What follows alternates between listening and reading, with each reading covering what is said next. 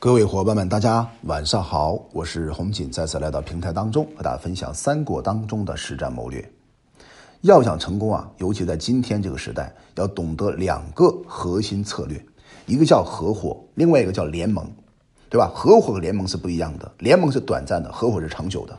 你看，在三国当中，孙权和刘备他就是联盟关系，是短暂的联盟关系。但刘备和张飞、关羽、孔明，他们是一个合伙的关系。就是联盟不等于合伙，联盟不等于合伙，这一点很重要。所以我们经常讲一句话，叫敌人的敌人呢，往往是联盟的首选。尤其是三国当中，这种例子经常发生。如果诸位啊有机会看一看二十四史，甚至看一看《资治通鉴》，你会发现呢，这个历史啊会告诉我们一个很核心的道理：只要是领导的好，中国人非常合作。关键在领导力，如果领导的不好呢，最后这个团队就四分瓦，呃，是四分五裂，对吧？所以关键在于这个将是怎么当的，怎么当这个将的关键很重要。所以中国人的个性就是这样的啊，合起来呢，合得非常非常的牢固；分开来的话也很彻底，这是中国人的一个特性。你看一看曹操，他的远程目标和战略构想呢，就是平天下嘛，对吧？这是我们中国历史当中有远大志向的人所共有的一种野心或者叫愿望吧。那曹操呢，自官渡以来啊，他以寡胜众啊，以少胜多，后来呢，声势日大，导致他很骄傲，很很这个很有傲气。那荀攸啊，见到刘备啊，投奔了江夏这个地方，唯恐呢，他呀和东吴联盟，建议曹操呢邀约啊孙权共擒啊刘备，目的呢是想通过两大攻一小。在这种情况下，按照博弈论的思考模式啊，它是不存在的。为什么呢？因为孙权一旦把刘备消灭，那接下来曹操不只有吃定了孙权了吗？就是孙权最佳的策略啊，不一定是和曹操联盟，一定要想方设法和刘备联盟，对吧？平分荆荆州。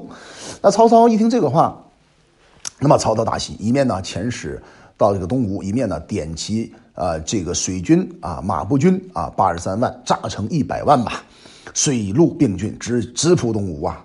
那孙权呢，接受鲁肃的意见啊，以吊丧为名，向刘备呢打听了军情啊。注意啊，打听军情是很重要的。啊军情如果搞搞不清楚的话，就没有办法做到《孙子兵法》所讲的知彼知己，百战不殆啊。所以鲁肃和诸葛亮见面的时候呢，也特也特别发出邀请啊，真诚的邀请说：“哎呀，你过向江东啊，然后呢找到孙权，表明啊我们联合抗曹的决心吧。”鲁肃是谁呢？哎，鲁肃这个人呢很有谋略的，他的战略思考啊远远的高于当时的周瑜。周瑜啊其实是战术家，战略层面的话靠鲁肃。那鲁肃呢，他叫子敬嘛，叫鲁子敬。早年轻的时候呀，父亲死的早，最后呢是一个比较孝顺的儿子，帮着妈妈呢。孝顺妈妈，然后呢，妈妈也一步步的教育他，所以鲁肃家里边啊是不缺钱的，是一个富二代，对吧？家产丰厚，也经常呢这个散财济贫呐。周瑜啊，其实在这个时候呢，跟鲁肃的关系就啊更加深厚了。有一次他缺粮啊，听说鲁肃家里面呢有六千斛的粮食啊，前往，呃，到了鲁肃家里边呢，还没能讲几句话呢，鲁肃一口气就答应他，把一半给你，对吧？慷慨无比呀。所以啊，鲁肃平生喜欢击剑骑射，又善于策划。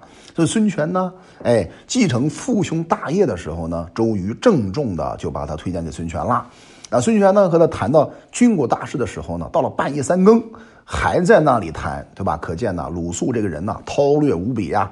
所以我们做人做事啊，一定要有韬略。没有韬略的话，怎么能做成大事情呢？对吧？你做公司需要韬略，做人需要韬略，在职场当中跟同事相处也需要韬略。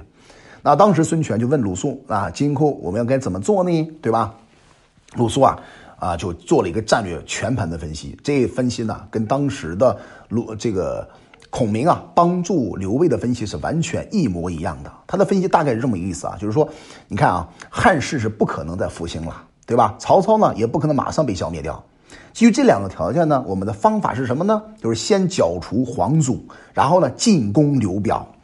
然后呢，据守长坚险要，然后望天下，图天下，从南往北打。其实啊，按照真正的中国历史战争的角度看，你看从北往南打，一般都很容易胜利；但从南往北打，就往往很难胜利，这是一个特性啊。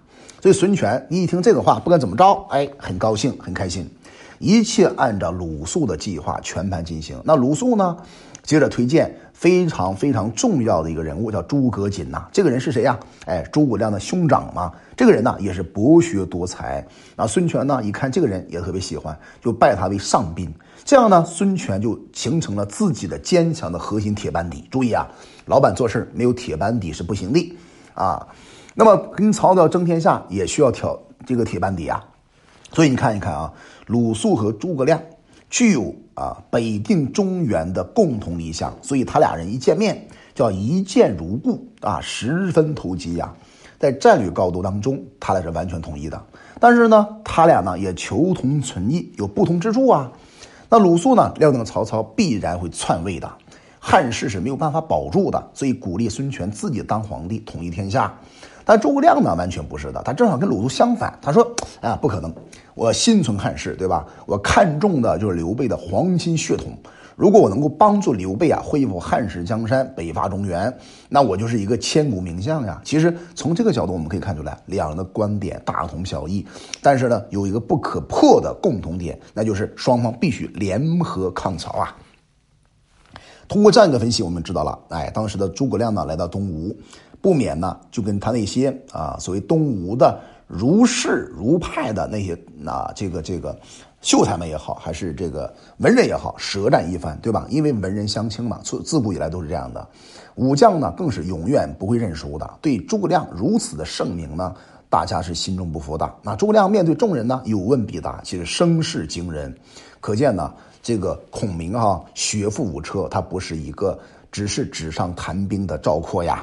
他事前呢对每个人都做了深入的了解，而且自然应付自如，这一点是值得我们学习的，叫知彼知己，百战不殆呀，完全精通这个《孙子兵法》还有鬼谷子的韬略。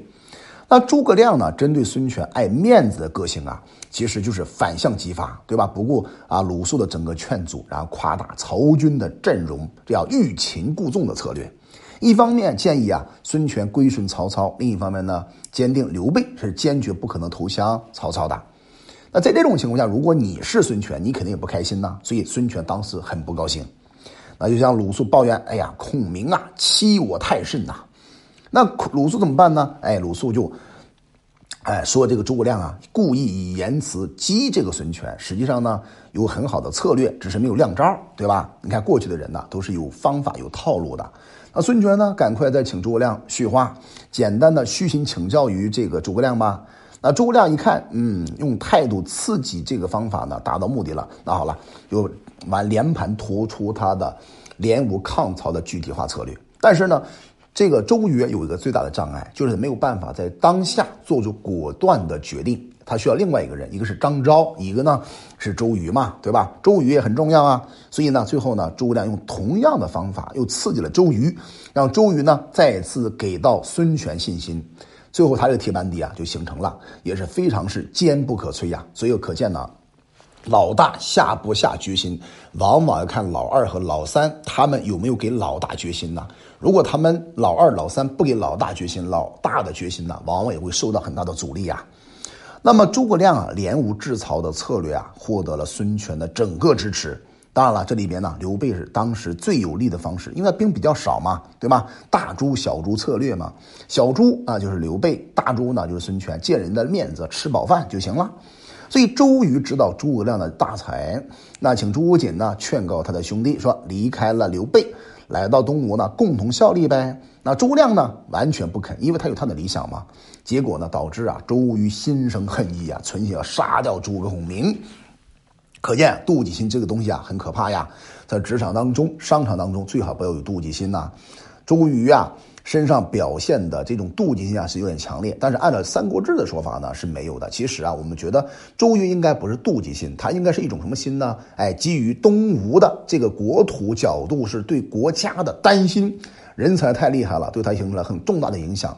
他应该这么一种思考，所以这里边要提醒大家哈，不管是合伙也好，还是联盟也好，对吧？要大家一起协同合作，组织上呢才会更有力量。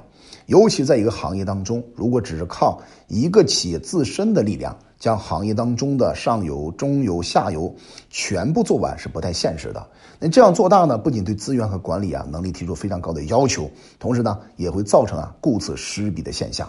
所以我们提醒大家，在三国当中最重要的能力，一方面是领导力，另一方面是谋略力，两种力量都都不可或缺。希望这样个这样一个简单的分享，帮助各位更好的打开谋略的思考以及领导力的思考啊，共同领导组织完成目标。我叫洪锦，我们专注股权合伙制。有任何关于股权方面的问题，可以加我们的微信四幺幺六二六二三五。在二零一九年十一月二十二、二十三、二十四三天时间呢，将由我和我另外一个伙伴呢，将和各位分享。合伙人模式和股权顶层布局的课程，如果你有兴趣，想解决你公司发展问题呢，可以加这样的微信进一步咨询和探讨。